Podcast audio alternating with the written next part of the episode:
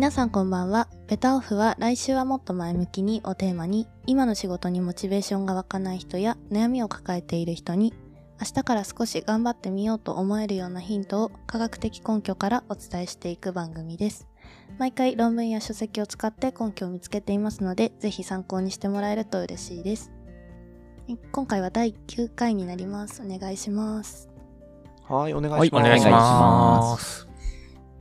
今回はですね、前回に引き続きウェルビーイングなんですけど、ほいほいまあ。前回年齢に着目したというところで、うん今回は仕事職場環境について着目していきたいと思いますはーい。うんうんうん。なんかこれまでもやっぱ社会人って仕事してる時間が長いからみたいなうん話はしてたと思うんですけど、出てた。こんはい今回の論文はですね看護師に着目した論文になるんですけど、お看護師さん。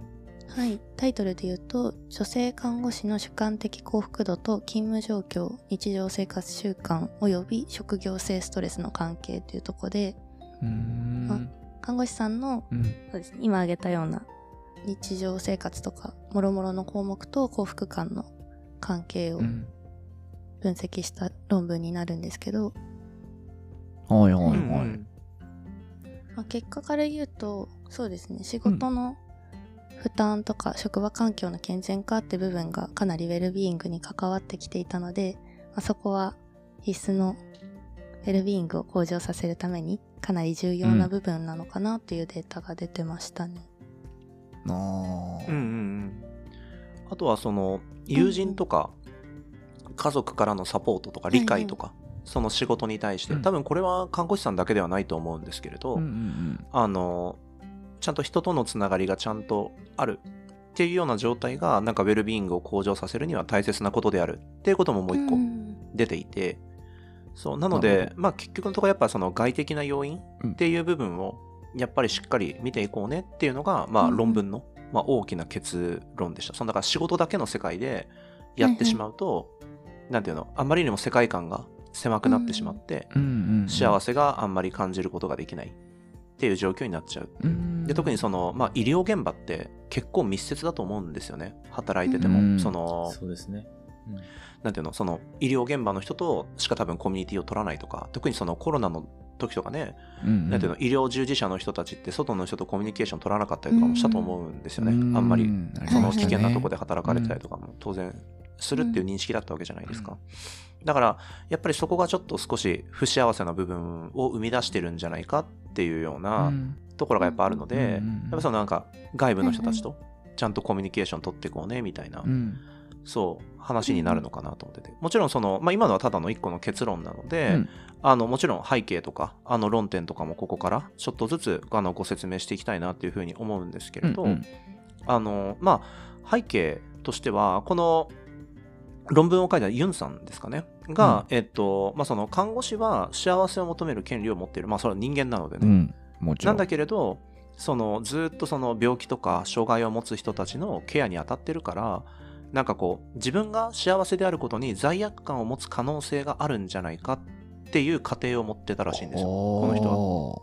だからずっと例えば幸せな人たちと交流してる場合は、まあ自分がその五体満足であることが当たり前になるけれど、はいはいはい。そうでない人をたくさん見てるからこう悲観的な感情になってしまうんじゃないのかっていう仮説をそのユンさんはなるほどね。思ったんですね。うんうんなんだけどそれは関係ないよねってあなたたちのにはだってあなたたちはあなたたちだしその患者さんは患者さんだし、うん。だからか看護師さんは幸せになる必要があるよね。うん。うん。っていう仮説のもとで、その、まあ、看護師っていう職をピックアップして、うんうん。アンケートを取り始めたと、うんうんっていうことなんですよでユンさんとしては、まあ、その不幸せに思ってる看護師の人たちがどうやったらなんていうのかな幸せに思うことができるのかっていうファクターを見つけたいっていうことで、まあ、そういうモチベーションでこのウェルビーイングの調査をし始めたということを、まあ、おっしゃってたっていうことなんですね。まあ、これが背景です。うんなるほどんとなくわかります？やりたいことはわかります？わかりますね。うん。過酷だなと思いますもんね。いや、確かに職場環境を見ててもね。なんか過酷なイメージが割と多いですよね。うん。多い楽ですね。そうな看護師って聞いたことないから。ううん。んうん。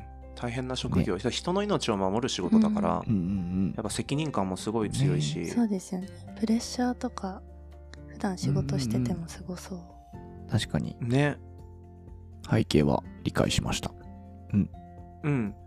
でまあそのまあ研究の論点としては、うんうん。まあそのいろんなえっと、側面から、うん。まあ、どれだけその人たちのこうストレスさになっちゃってるかみたいなところとかを分析していて、うんまずはその仕事に対する負担っていう部分をうん。まず見てみると、まあそのまあ、かなりこう分散が広くて関係してそうだなっていうそのなんていうのストレス要因として、まあ、高く見積もれそうだなっていうふうに思ってる部分としてはやっぱりその仕事の量。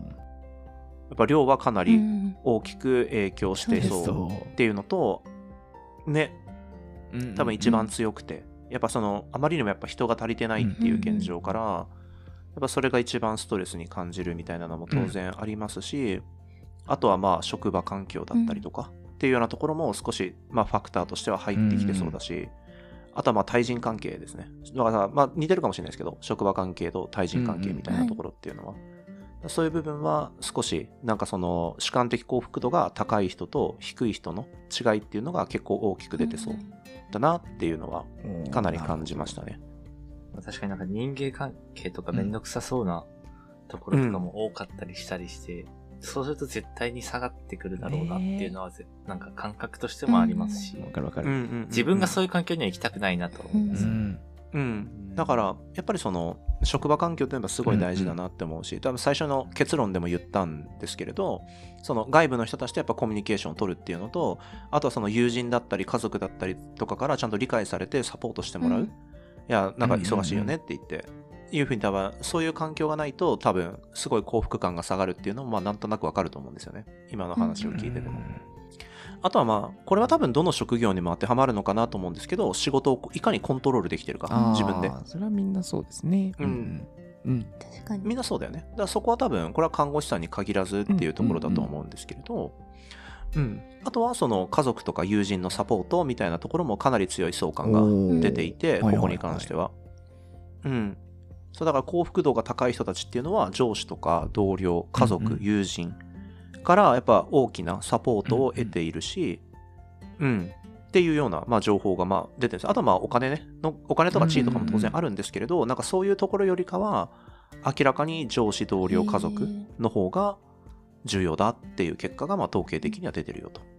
いうような感じですね。確かに、うん、あとはそのなんだろう。まあこれはアウトカムなので、まあ、結はいはい。論なんですけれど、まあだからどういうまあそのアウトプットがこう会社に会社とかその病院にもたらされてるかっていう部分ちょっと話になるので、まあその幸福感を上げるっていう意味ではちょっとずれちゃうんですけれど、まあどういう人がこう会社の中のワークエンゲージメントが高いかっていうふうなところをやっぱり見ると、やっぱりその主観的幸福感が高い人の方が 圧倒的にワークエンゲージメントが高くて活気がすごいいっぱいあってイライラもあんまりしてなくてなんかこう仕事満足度も非常に高いみたいな状態になっているのでだからまあ何が言いたいかというとさっきのいわゆる不満を感じてる部分を克服することができればまあ幸福感が上がりますと。で幸福感が上がるとワークエンゲージメントが上がりますと。うんでそうすると会社の中でまたなんていうの仕事がコントロールできるようになったり、まあ量的負担も減ったりするわけじゃないですか、自分のいわゆる作業スピードが速くなってうん量が少なくなったように見えたりとかしてまた幸福度が上がってワークエンゲージメントがうん上がってまた楽しくなってみたいなっていうようななんかループに入りそうだねっていう多分論文の内容なんですねうん。これって。うんそう思うとなんか会社側からしても働いてる人たちの幸福度の高さってすごい重要そうですよね。ああ、そうだね。間違いなく。やっぱだからなんか、魅力のある職場を作っていきたいなと思ってました。出てて。えーまして何それやっぱ取り組みとかもうん、中小企業にしてたりとか、まあ、病院とかもあるかもしれないんですけど、中小企業にしてたりとかしてて、まあ、そういう取り組みをどんどん積極的にやっていくことが必要なのかなって今のお話聞いてて思いましたね。ううん。ん。いや本当にそうだと思うよ。あの会社としてはやっぱお金を投資する部分だと思うからさ、そのなんか今までは結構なんていうのかな。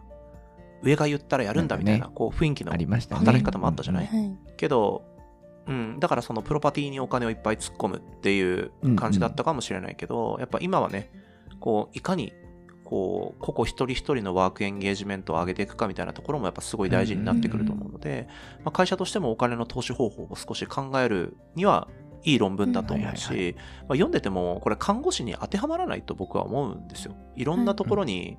当てはまりそうな気が看護師だけじゃないんねですよね。すいません、ちょっと言い方が。うんうんうん。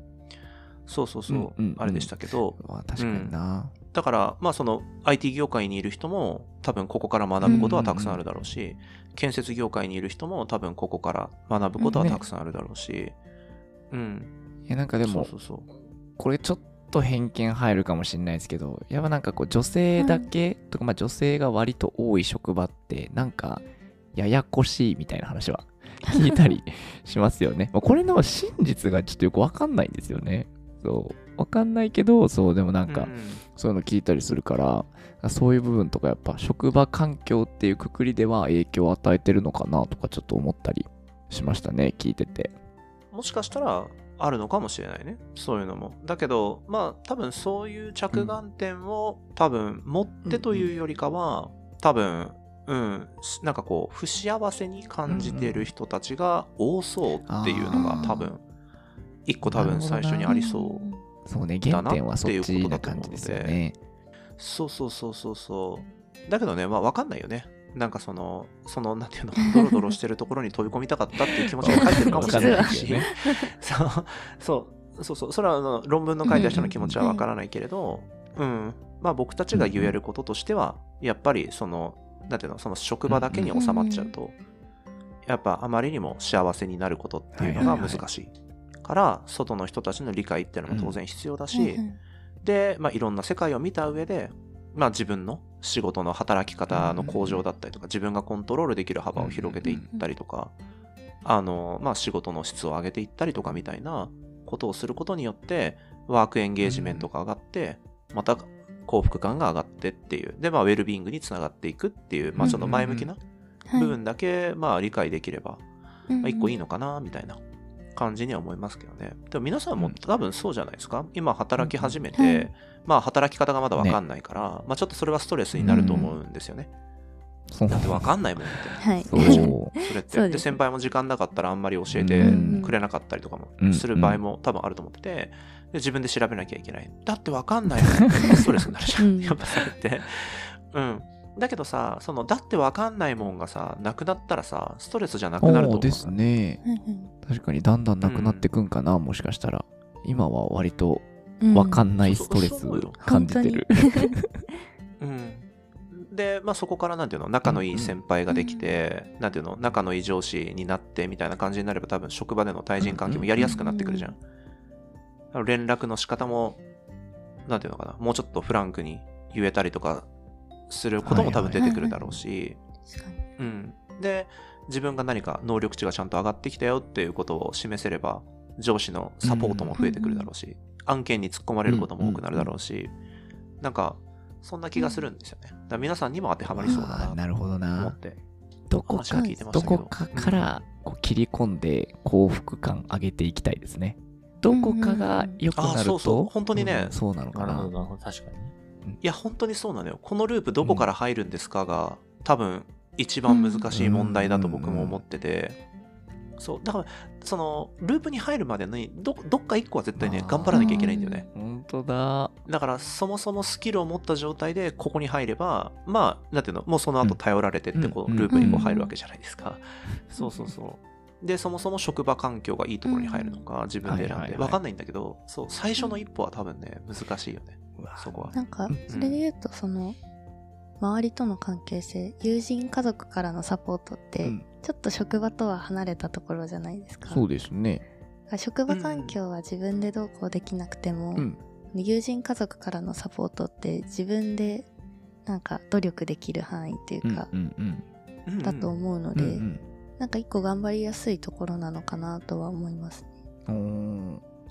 うん。確かに本それはそうかもね今働いてる仕事に後押ししてもらう環境を作るっていうのは大事かもしれないね、まずはかになんか職場に凝り固まっちゃわずに、他の観点もあるんだよって知っておくのは大事かもしれないですね。